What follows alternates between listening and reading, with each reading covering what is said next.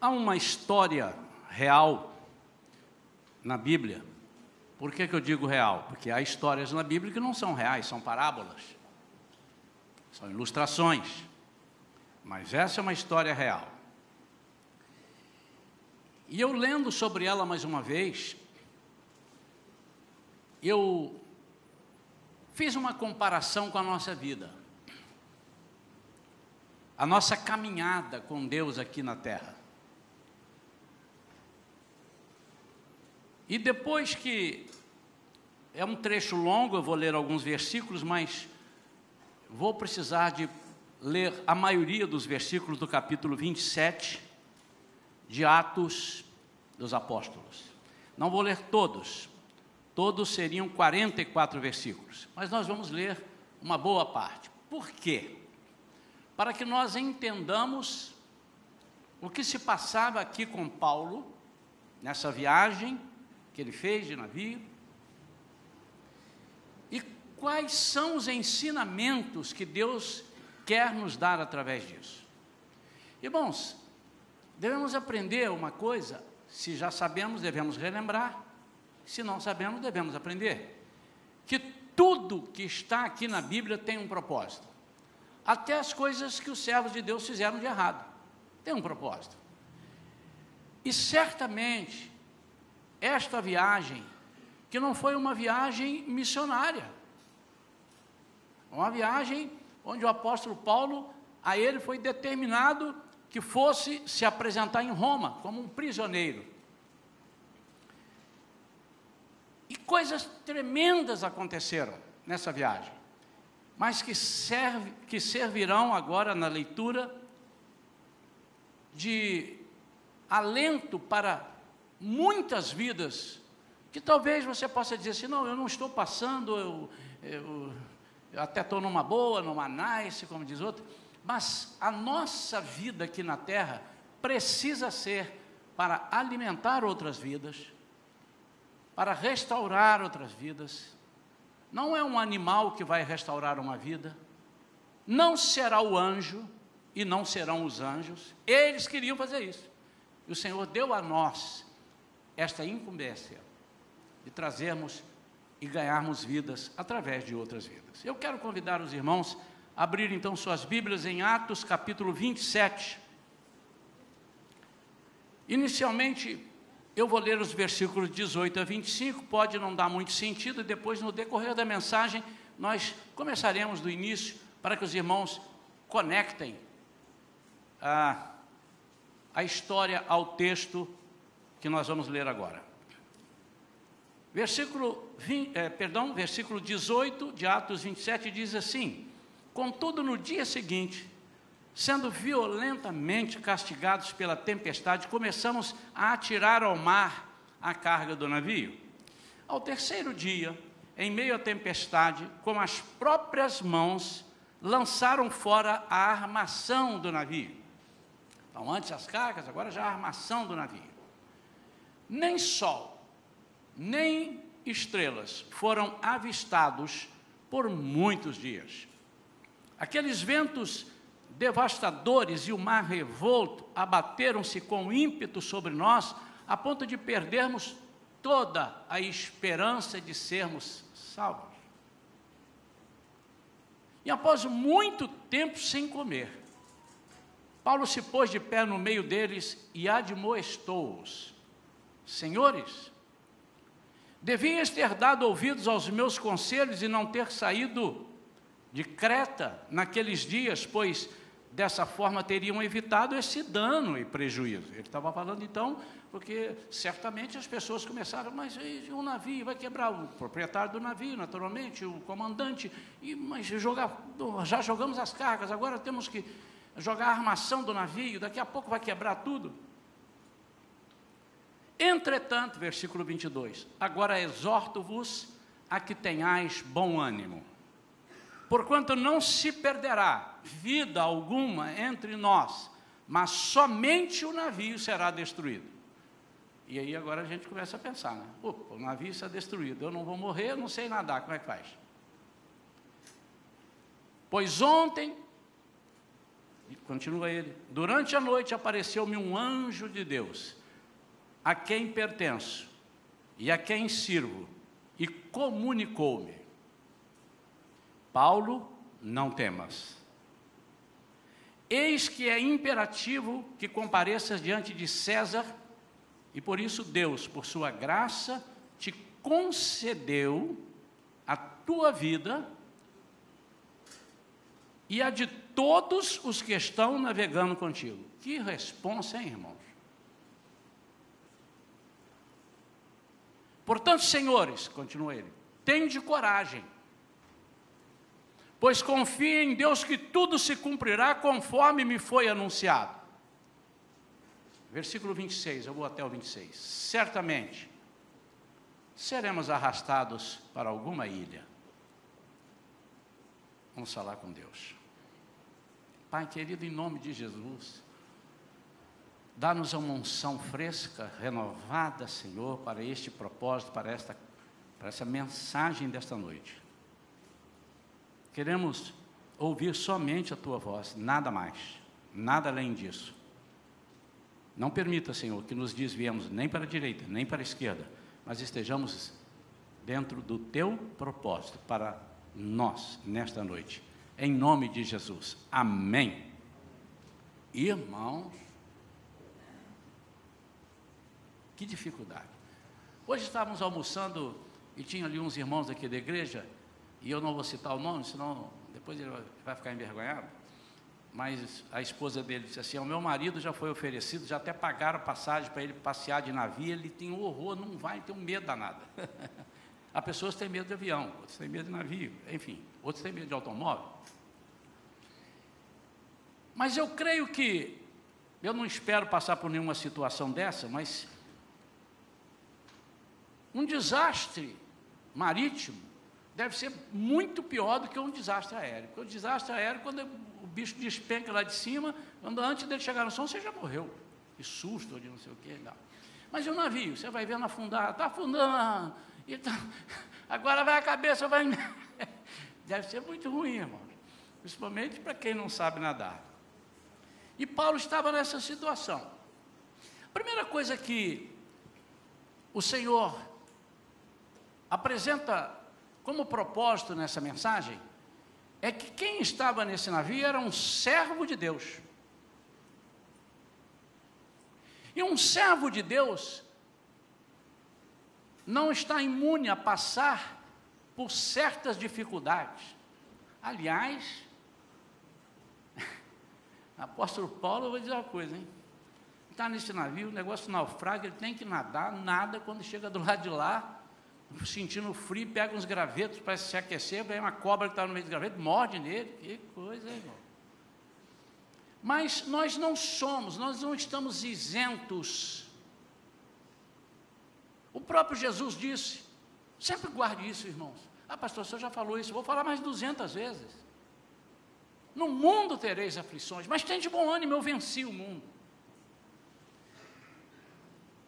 Esse vencer o mundo não significa que você venceu e não passou pela situação, mas você venceu ao passar pela situação. Quantos entendem isso?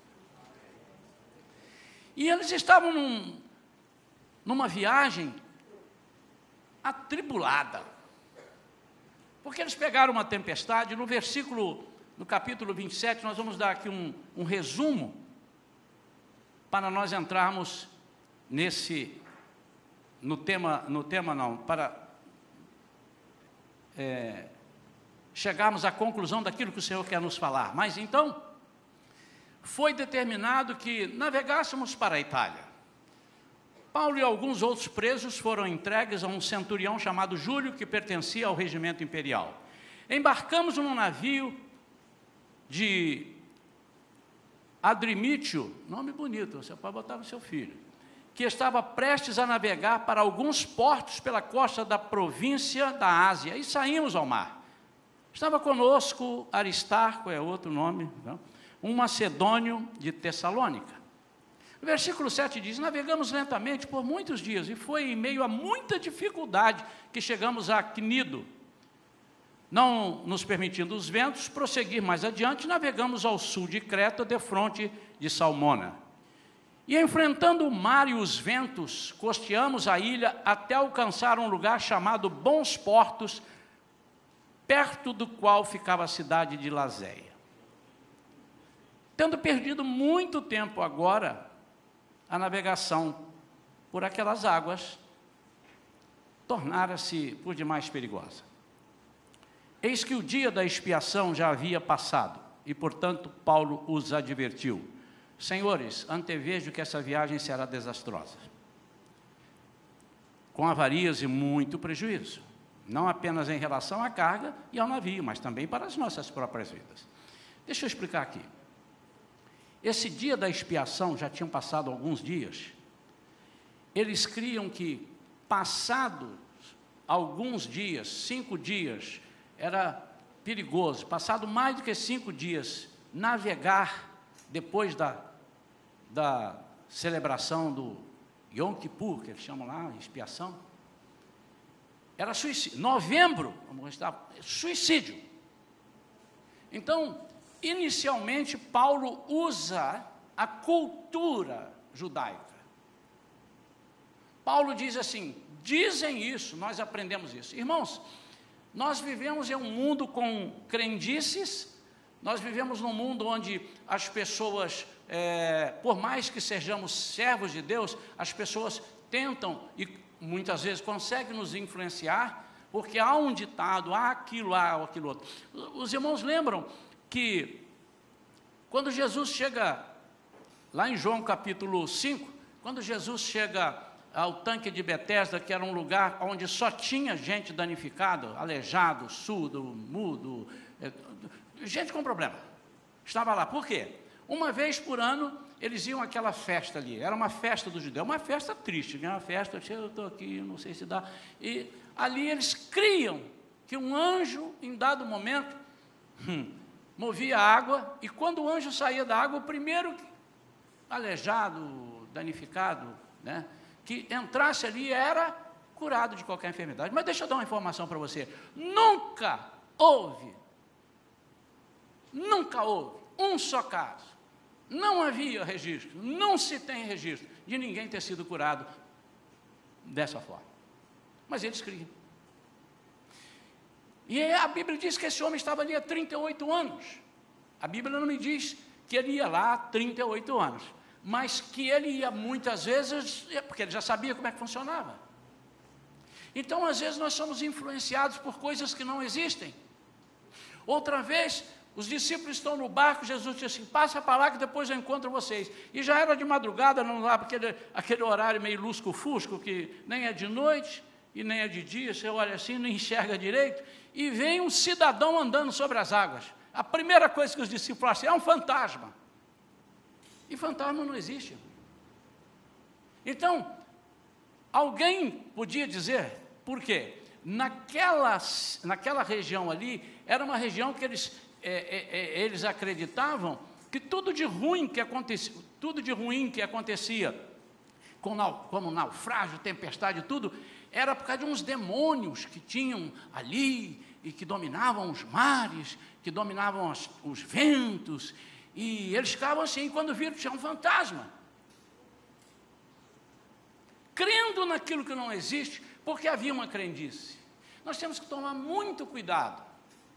Porque se não tomarmos cuidado, nós seremos impregnados e até falarão aos nossos ouvidos e nós passaremos a crer naquilo que não existe e deixaremos de crer naquilo que é verdade. E eles foram caminhando E ele diz: Antevejo que será desastrosa. No versículo 11 diz: Todavia o centurião, em vez de dar ouvidos às palavras de Paulo, eu quero que você guarde isso daqui, porque daqui a pouco eu vou falar, o centurião vai falar de novo. Todavia o centurião, em vez de dar ouvidos às palavras de, palavras de Paulo, preferiu seguir as sugestões do piloto e do proprietário do navio. No versículo 3 diz: Soprando brandamente o vento sul e acreditando eles haverem conseguido alcançar o que almejavam, levantaram âncoras e foram costeando Creta, bem próximo da ilha. Existem momentos também na nossa vida que as coisas parecem que estão ficando ruins, de repente dá uma brandada, e a gente que estava querendo tomar uma posição, de repente acho que eu não preciso tomar essa posição, porque as coisas agora, eu ver, o, o bicho foi embora, as coisas se acalmaram e a gente relaxa. É assim ou não é assim? Pode, pode falar, não é verdade? Todavia, pouco tempo depois, versículo 14, desencadeou-se contra ele uma espécie de furacão conhecido como vento nordeste. E sendo o navio lançado para fora de curso e não podendo navegar contra o vento, nos rendemos à sua fúria, cessamos as tentativas de manobras e nos deixamos ser levados. São situações que nós vivemos.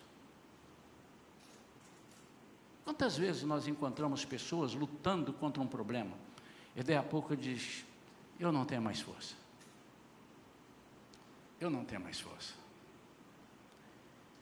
Eu desisto. Eu não tenho capacidade de suportar isso tudo. Eu entrego os pontos. Isso é realidade. Isso acontece na vida de todas as pessoas. Quem aqui nunca pensou em desistir de algo que antes se confiava e agora disse: Eu não sei bem se eu estava certo. Eu acho que não vai acontecer o que eu estou pensando, não vou ter essa cura, não vou ter essa libertação, não vou conseguir isso. Isso, esse tipo de coisa, esse tipo de dúvida invade o nosso, nosso coração, a nossa alma. E aí vem os versículos de 18 a 25 que eu li. Nesta noite eu quero falar o texto dessa mensagem, o título dessa mensagem chama-se Âncora Segura. Nossa vida é comparado a uma viagem em mares. Por quê? Ninguém domina os mares. Alguém dizia lá onde eu morava, isso é uma coisa mais do interior, Minas fala isso, Espírito Santo. Diz assim, ó, cuidado, hein? O mar não tem cabelo, hein? Por que, que ele diz o mar não tem cabelo? Para você se segurar e se agarrar. O mar não tem cabelo. Não brinca com o mar, não, porque o mar, quando ele enfurece, ele vem, toma tudo, e a água é perigoso. Você não, você não está em terra firme, é muito diferente. Às vezes nós estamos navegando por mares navegáveis. Né? tudo é brisa, tudo é bonito. Mas de repente vem uma tempestade. Agora, essas tempestades que nós chamamos de tribulações, muitas vezes elas vêm, nós não criamos, mas outras vezes nós criamos. Mas eu quero falar daquelas que nós não criamos. Essa aqui não foi Paulo que criou. Paulo não cometeu nenhum pecado e o Senhor o castigou. Não, não. Ele estava ali, foi ordenado a ele que ele fosse se apresentar ao imperador, ele ia ser julgado. Ele não criou nada, ao contrário, ele estava tentando amenizar as coisas. Mas eu quero deixar nesta noite a posição de um servo de Deus que tem na sua vida uma âncora segura. As tempestades, já que nós temos que passar por elas, e não tem como, o próprio Jesus disse: No mundo tereis tempestades, aflições, tribulações, tempestades. Mas tem de bom ânimo. Eu venci, eu venci as tempestades, eu acalmei as tempestades, eu venci o mundo. E elas são problemas que podem nos destruir. Mesmo sendo cristãos, mesmo fazendo tudo certo, é possível que sejamos atingidos por algumas ou alguma ou algumas situações difíceis na vida. Você concorda com isso? Se você pensa em servir a Deus, em ser cristão, ser crente, família do meu amado Marcos, agora vocês vão ver com quantos paus se faz uma canoa. Mas em nenhum momento o Senhor os desamparará. Isso eu garanto. Está na palavra, eu tenho vivido isso. Por que, que agora você? Por sim, porque agora você vai ser forjado, você vai ser preparado. Vocês serão para começar uma vida de vitória, para passar por algumas tempestades e vencendo-as, todas elas, nós, vocês, nós, possamos estar com Jesus e morar com Ele eternamente, que é o que está preparado. Não há outra história. Não há outra história. Você não tem o direito de escolher uma terceira via. Ou você vai viver eternamente com Jesus num lugar maravilhoso, ou você vai viver eternamente sem Jesus. Eu não vou nem falar no inferno, que a pior coisa do inferno não é o diabo, já disse aqui, não é o fogo, não é. A pior coisa do inferno é a ausência de Deus. Está difícil hoje, irmãos? Gente com medo? Pois o Espírito Santo está na terra, a igreja está na terra, clamando, o Espírito Santo está agindo. Você imagina quando não tiver isso aí.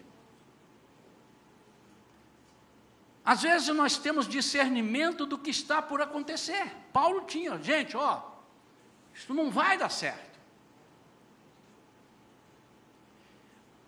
Mas a pior coisa do mundo é quando nós estamos em meio a um grupo, por exemplo, no seu trabalho, ou num grupo, na sociedade, os seus vizinhos, quando você ora e tem um discernimento e fala, e as pessoas não atendem ou não conseguem enxergar. E às vezes a gente fica bravo, mas você não tem que ficar bravo. Uma vez eu vi uma pessoa tentando falar inglês, falar português, com um americano. Ele não sabia inglês e o americano não sabia português. Foi a coisa mais engraçada que tinha. Você já deve ter visto. Eu quero um cachorro quente.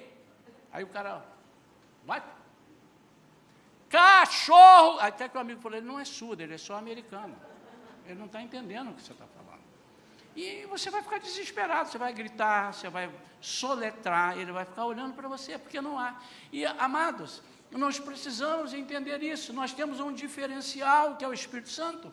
E quando nós perdemos as estribeiras, as pessoas que estão ao nosso lado vão passar um aperto miserável.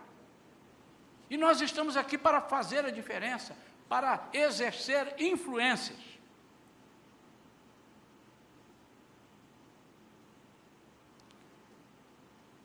Mas há momentos que parece que tudo falha. Tudo falha.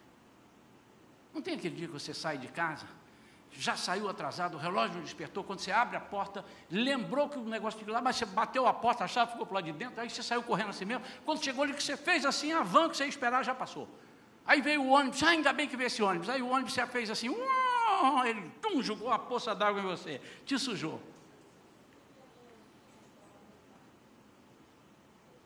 Chega no trabalho, tem uma coisa que você esperava e não acontece. Parece que tudo dá errado. Mas isso é de um dia. E quando você faz planos, você compra porque achava que tinha que comprar e era hora de vender. E você vende porque tinha que vender, mas era hora de comprar. Você investe na bolsa, aplica o dinheiro, seu dinheiro vai lá embaixo. Ah, meu Deus do céu, antes que eu, eu perca tudo, eu vou tirar. Quando você tira a bolsa, vai lá em cima. Você não entende mais nada. Eu estou falando de coisas que acontecem, irmãos, ou não?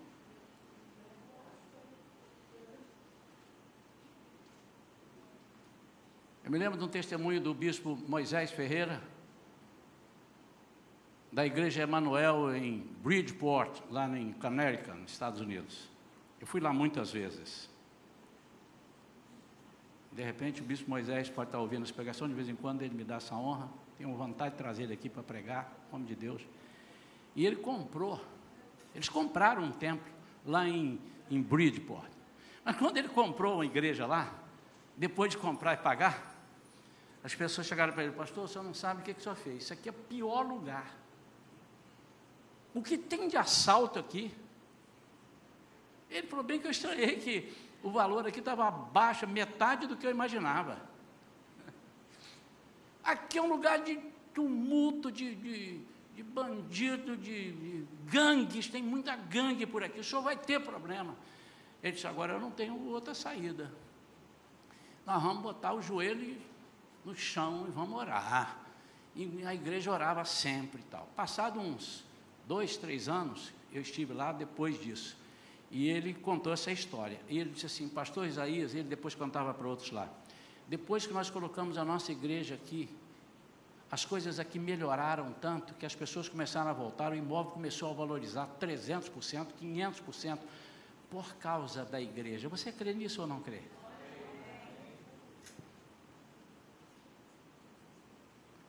Mas a palavra de Deus nos garante que nunca estamos sozinhos. Tudo falha, mas nunca estamos sozinhos. Eu quero que você. Eu, eu não gosto de palavra de efeito. Embora algumas palavras pareçam palavra de efeito. Mas eu gosto da palavra da verdade. Sabe, amados? Se eu não acreditar no produto que eu estou vendendo, eu não vou vender nada. O vendedor, para ser bom, ele precisa acreditar naquilo que ele está vendendo. E vendendo entre aspas, né? Eu não estou recebendo nada de vocês para. Vendendo assim, propaganda.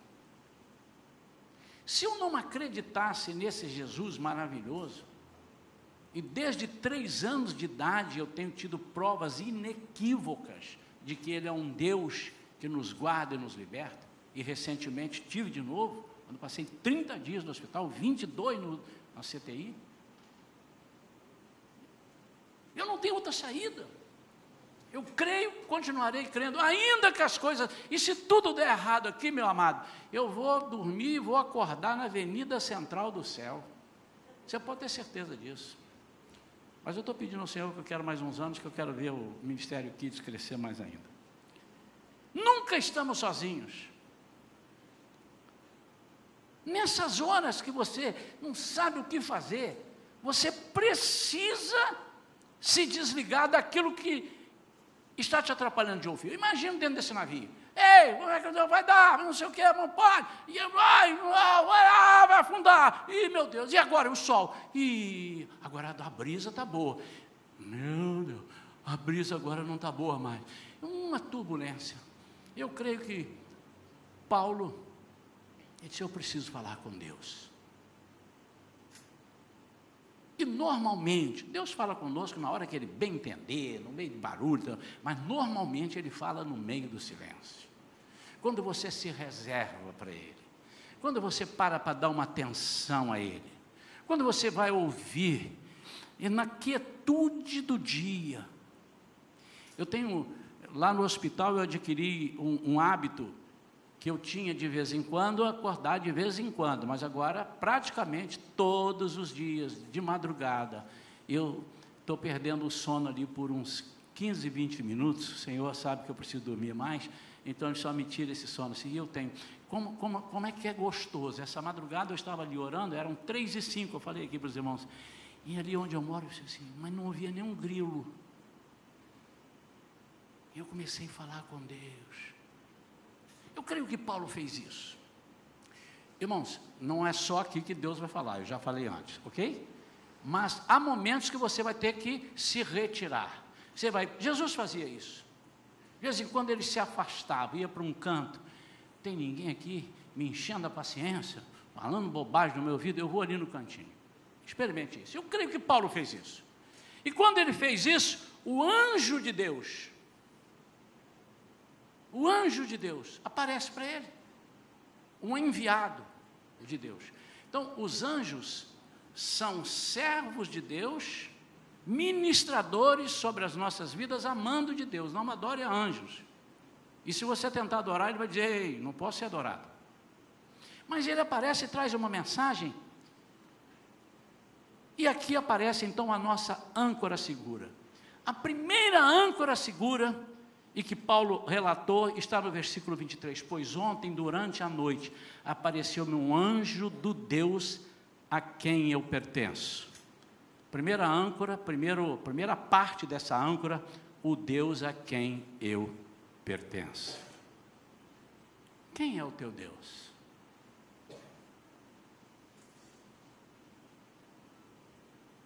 Quem é o Senhor da tua vida. Eu estudei aqui com a igreja uns anos atrás, está na hora de estudar de novo, aquele livro Nada Me Faltará, de um pastor que foi pastor de ovelhas. E hoje é pastor de igreja. E ele pastoreou ovelhas, então ele conhece tudo de ovelhas. E ele escreveu sobre o Salmo 23. E ele vai ali no original, ele, ele, ele decifra algumas coisas, ele não interpreta, ele vai lá no original. E quando Davi diz, o Senhor é o meu pastor, ele diz que Davi está dizendo assim: olha, o meu pastor é o Senhor. Não te metas comigo, porque o meu protetor é o Senhor. Quando Paulo chega na presença desses homens e diz assim: O Deus a quem eu pertenço, ele estava dizendo: Eu tenho consciência do Deus a quem eu pertenço.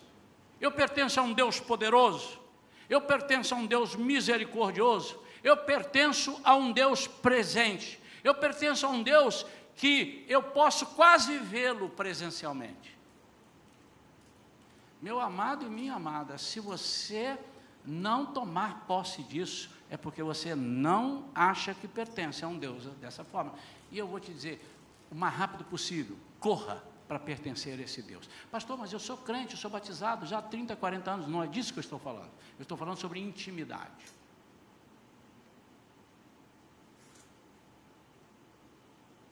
E se você pertence a esse Deus, você também faz parte dos seus planos. Mas é lógico. Se eu sou propriedade dele, quem manda em mim é ele.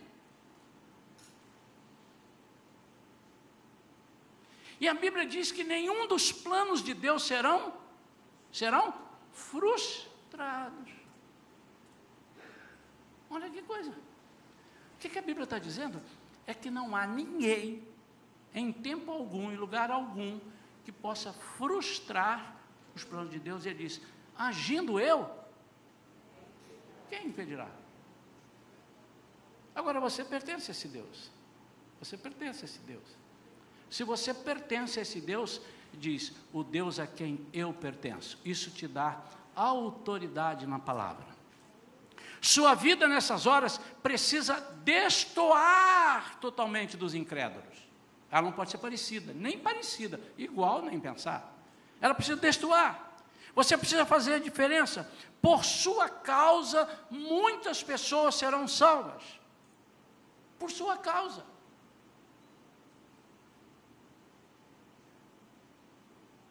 Não importam quem sejam as pessoas. Mas e o ímpio? Vai ser por sua causa. E aquela pessoa que nem merece, se você está ali e faz parte daquele métier, daquele grupo, elas serão beneficiadas por causa de você. Pastor, mas eu discordo. Vamos arrancar a página de uma Bíblia aqui. Vamos lá. Gênesis, capítulo 39. Eu já tenho que arrancar essa página aqui. José fora, portanto, levado ao Egito, onde os ismaelitas o venderam a um egípcio chamado Potifar, um oficial que era capitão da guarda do palácio. Ora, Yahvé, o Senhor, estava com José, porque ele pertencia ao Senhor que em tudo teve êxito e passou a morar na casa do seu egípcio. Mas continua. O senhor egípcio, Potifar, percebeu que o Senhor Deus amparava José e o abençoava em tudo que ele realizava. E dessa maneira José ganhou a simpatia do seu dono, que o promoveu seu ajudante pessoal como administrador de seus bens. Potifar deixou a seu cuidado sua própria casa e lhe confiou tudo que possuía. E a partir do momento em que ele passou a administrar a casa de Potifar e todos os seus bens, o Senhor, você pode ler para mim alto? O Senhor abençoou toda a casa de quem? Em consideração?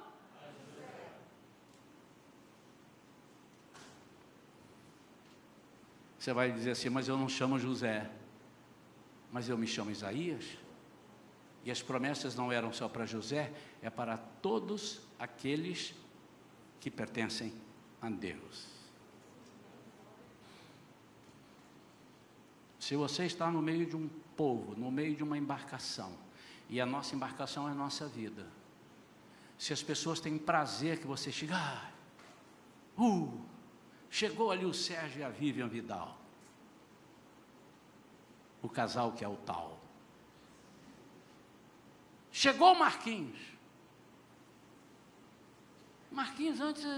Mas agora Marquinhos. Marquinhos, por que, que você está diferente? Aí ele tem que dizer assim: por causa do Deus a quem eu pertenço. Ele fez em mim tudo novo. Porque Ele faz novas todas as coisas. Você precisa influenciar. Eu já falei aqui que eu morei num prédio ali é, no Jardim Caraí, alguma, alguns anos, e nós tínhamos um vizinho de porta. E de vez em quando nós estávamos entrando assim, voltando da igreja, ela abria a porta. Ah, vocês chegaram, graças a Deus. E ela um dia falou. Ela um dia falou. Quando vocês chegam, eu sinto uma segurança. Por que, que ela falou isso? Por quê? Depois ela nos contou. Porque eu sinto que vocês servem a um Deus vivo. Depois eles passaram a pertencer a esse mesmo Deus. Servir a esse mesmo Deus. Mas, quem sabe você não está dando conta disso e você está chegando em casa e o marido olha para a mulher? Chegou a treva, hein? Agora ninguém mais tem sossego aqui dentro de casa. Vamos brigar até altas madrugadas.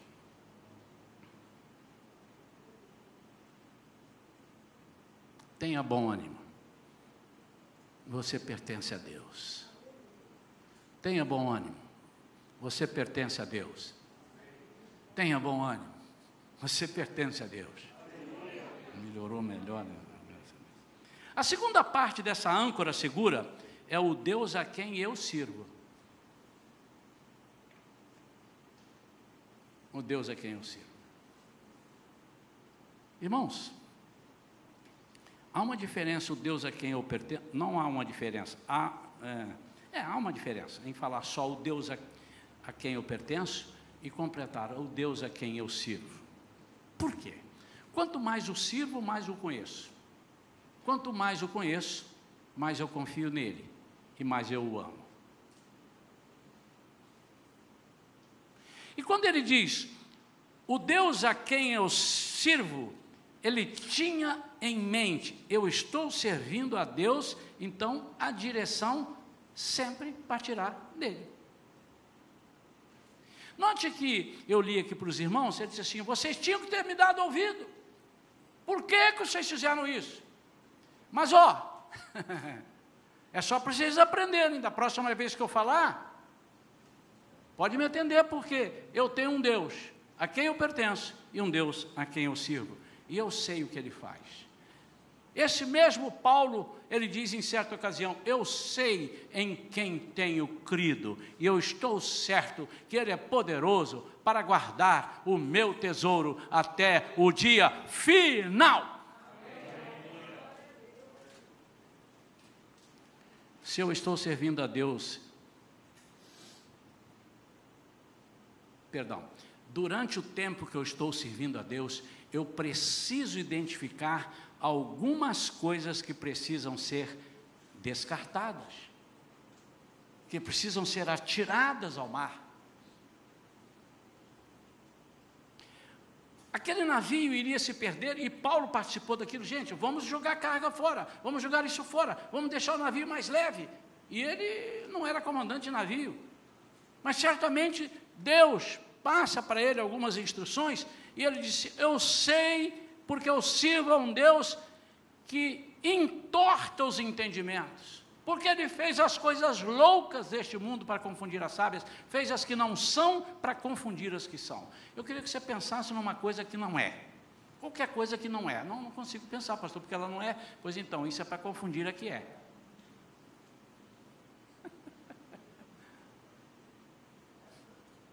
Pensa numa coisa louca. Não, isso aí não, pastor, isso aí é loucura. Pois é, Deus fez isso para confundir as sábias. Então, se Deus falar para mim, pode ficar tranquilo, que eu vou ter muita certeza. Vou perguntar umas três vezes, igual o Gideão, molha, molha o velo, agora molha fora do velo. Agora, eu vou perguntar, mas se ele falar para mim assim, ó, profetiza e essa igreja vai sair daqui inteirinha, vai plantar lá naquele terreno baldio que tem ali. Você pode ter certeza que eu vou falar. Fiquem tranquilos que Deus não falou. Eu estou dando um exemplo de loucura, irmão. Eu estou dando um exemplo de loucura. eu não posso deixar de crer no Deus que eu sirvo. Porque durante o tempo que você serve a Deus, você já deve ter visto alguma coisa assim engraçado, né? Como é que aconteceu isso? Você já deve ter falado isso. Pastor, eu não sei, sabe, nós estávamos orando e Deus me deu melhor do que eu estava pensando. Eu nunca imaginei que fosse me dar isso assim, assim, assim. Pois é, porque é um Deus de loucuras. tenha autoridade para dizer, fora da direção de Deus não há salvação. Onde é que Paulo disse isso? No, ele continua aqui, veio a palavra do anjo, ela se cumpre. E as pessoas, o centurião, os soldados, eles não queriam obedecer ao que Paulo falava. Até porque ele falou, mas quem é esse camarada? No versículo 30 já aconteceu que o navio já estava ali, passando poucas e boas. No versículo 30 diz: Aconteceu que alguns marinheiros, tentando escapar do navio, começaram a baixar o bote salva-vidas ao mar, a pretexto de lançar âncoras pela proa. Então Paulo declarou ao centurião, ao centurião e aos soldados: Caso estes, olha aqui, irmãos, caso estes homens não permaneçam conosco a bordo, Caso eles não fechem com o que eu estou falando, vós não podereis ser salvos. Sabe o que ele está dizendo? Quem nadar vai morrer. Agora. Depois eles vão nadar. Mas agora. Caso eles não estejam, caso eles não ouçam. Irmãos, que responsabilidade. Mas se Paulo pôde dizer isso, é porque Deus falou com eles. Você não pode dizer uma coisa que Deus não disse e dizer que Deus disse. Às vezes nós sentimos uma, uma intuição e falamos assim, Deus me falou, ele deve tomar cada susto lá em cima e dizer assim, eu falei, não falei nada. Eu nem estava sabendo disso. Não, sabendo sabe porque ele é onisciente, né? sabe. E às vezes nós fazemos isso, irmãos. Colocamos Deus numa situação que ele não mandou fazer. E depois queremos a solução.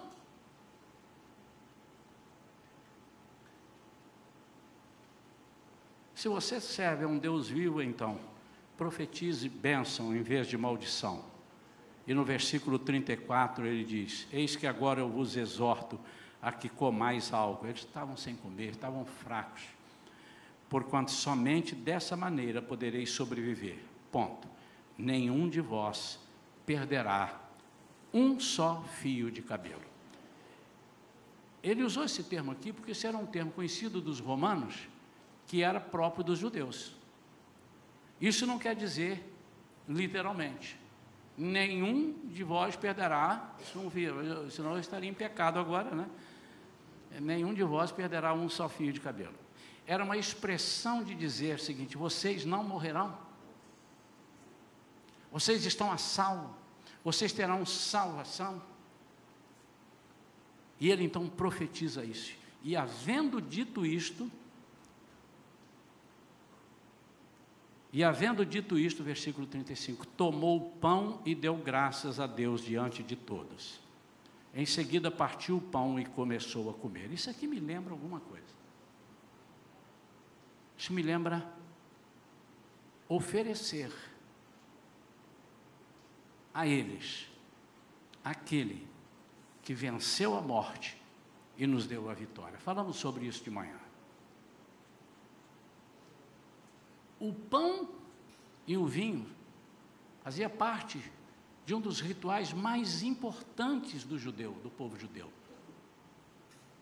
chamado aliança de sangue.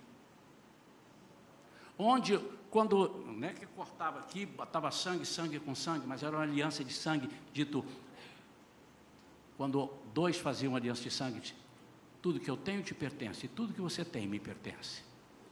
Por isso que Jesus disse, lá em Mateus capítulo 26, versículo 28, diz que esta, esta é a aliança do meu sangue.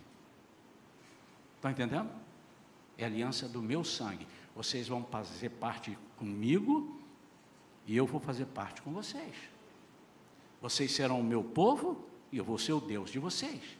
E Paulo aqui estava usando tudo aquilo, toda, toda coisa importante que o judeu ia fazer, ele levava o pão e partia o pão e oferecia e tinha o vinho. Que não era, obviamente, o vinho com álcool, porque representava para o povo judeu e para Deus, representava alguma coisa errada. Quantas passagens nós temos em Provérbios falando sobre aquele que bebe, aquele que se embriaga e etc. Não vamos entrar nesse detalhe agora, que a pregação me leva para outro canto. E ele então parte o pão. O que, é que ele diz? Eu estou oferecendo a vocês algo que me foi ensinado. O pão partido simboliza o corpo de Cristo. Quando tomamos parte dele, demonstramos que servimos a um Deus vivo. Ele venceu o inimigo para que tenhamos vida e vida em abundante. Concluindo, esse navio começa a despedaçar, irmãos, apesar disso tudo. Versículo 40 diz: Então, cortando as cordas que seguravam as âncoras, abandonaram-nas no mar, desatando ao mesmo tempo as amarras que prendiam os lemes. Em seguida, alcançando, perdão, alçando ao vento, a vela que restara na proa foram conduzidos em direção à praia. Entretanto, dando num lugar onde duas fortes correntes marítimas se encontravam, o navio encalhou em um banco de areia. A proa encravou-se e ficou imóvel, e a popa foi despedaçada pela força constante das ondas. Então os soldados, versículo 42, resolveram matar os prisioneiros. E os prisioneiros envolvem Paulo também, porque ele era um prisioneiro. Então, os soldados resolveram matar os prisioneiros para impedir que alguns deles conseguissem fugir atirando-se ao mar. Versículo 43. Preste atenção. Contudo, o centurião, desejando poupar a vida de Paulo, os impediu de executar a ação proposta e ordenou aos que sabiam nadar que se lançassem em primeiro lugar ao mar e rumassem em direção à terra, e os demais deveriam seguir os primeiros e salvar-se com a ajuda de tábuas ou destroços flutuantes do navio. E assim ninguém se perdeu, e todos chegaram a salvo em terra firme. Deixa eu ler o comentário que está na Bíblia, baseado não no que o o teólogo escreve, mas baseado naquilo que existia e eles vão pesquisar. Os centuriões normalmente tinham boa formação cultural e eram pessoas com elevado padrão ético, mesmo considerando o regime autoritário e brutal de Roma. Certamente Júlio, o centurião, ficou com a palavra de Paulo no coração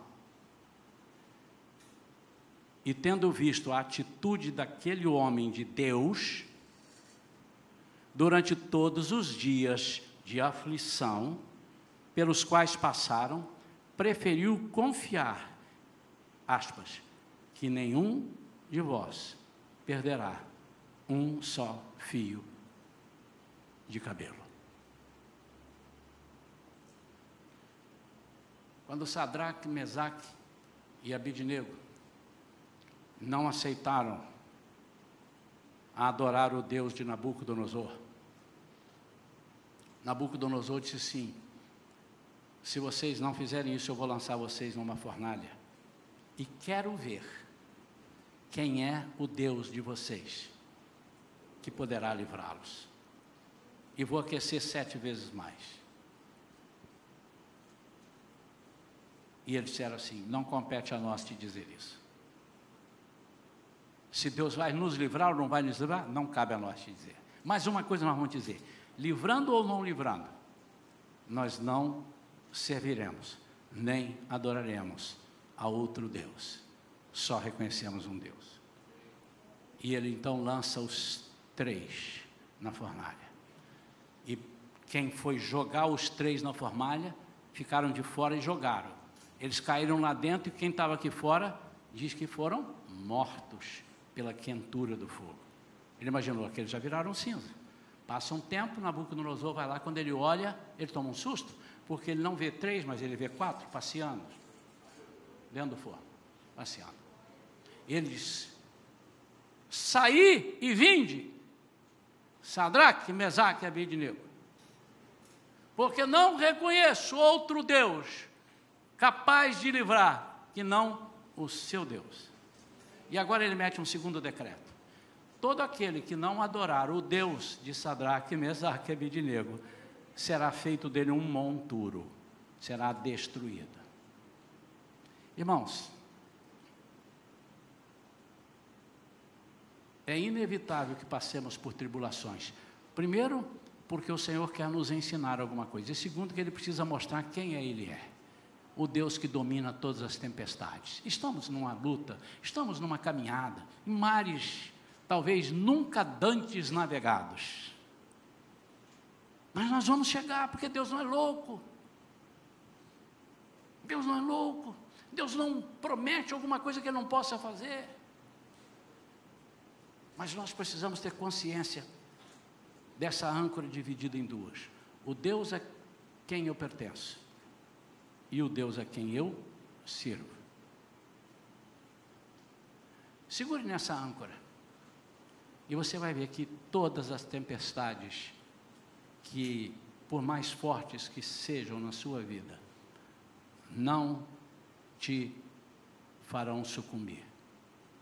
Elas podem levar alguns pertences seus, ela pode levar algumas coisas, mas você continuará inabalável. Quantos creem nisso? Diga eu creio. Quantos precisam disso? Diga eu preciso, pastor. Seja humilde, diga eu preciso sim. Eu recebo isso, eu quero isso para a minha vida. Fique de pé. Por favor, eu quero orar nesse sentido por você, aí mesmo onde você está. Quero orar por você. Põe a mão assim no seu coração. Às vezes a gente diz, eu estou com o coração apertado. Eu não sei como é que é um coração apertado, né? É a alma tribulada. É a mente trepidando aqui. Então, um coração apertado. Pai, em nome de Jesus. Aprendemos hoje que nós temos um Deus a quem nós pertencemos e um Deus a quem nós servimos. E quando nós pertencemos a Ele, tudo vem dele. As ordens vêm dele. E quando nós servimos esse Deus, nós o conhecemos a ponto de dizer assim: o meu Pai está no comando. O leme do barco está nas mãos do meu Pai, e eu sei que Ele é poderoso.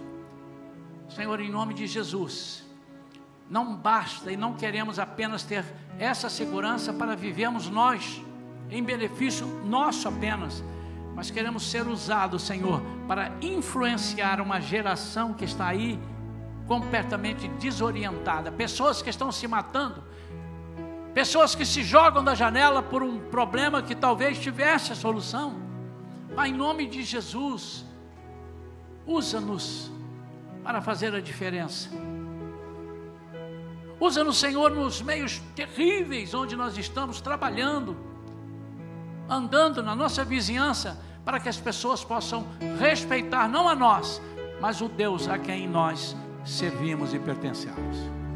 Senhor, por isso agora eu profetizo sobre toda a igreja uma unção de cura de medo e ansiedade, uma unção na cura e libertação de todas as propostas do inimigo e os ataques do inimigo sobre as nossas vidas, sobre os nossos filhos e sobre tudo que nos pertence, que o Senhor tem nos dado. Em nome de Jesus, Senhor, envie agora um anjo para falar com cada servo e cada serva, dizendo: confia em mim porque nenhum fio de cabelo vai se perder, porque eu estou no comando. Ou seja, você ainda que não saia com a solução que você imaginou, você vai sair com a solução que eu plantei. Em nome de Jesus. Amém. Glória a Deus. Glória a Deus. Nesse espírito, irmãos,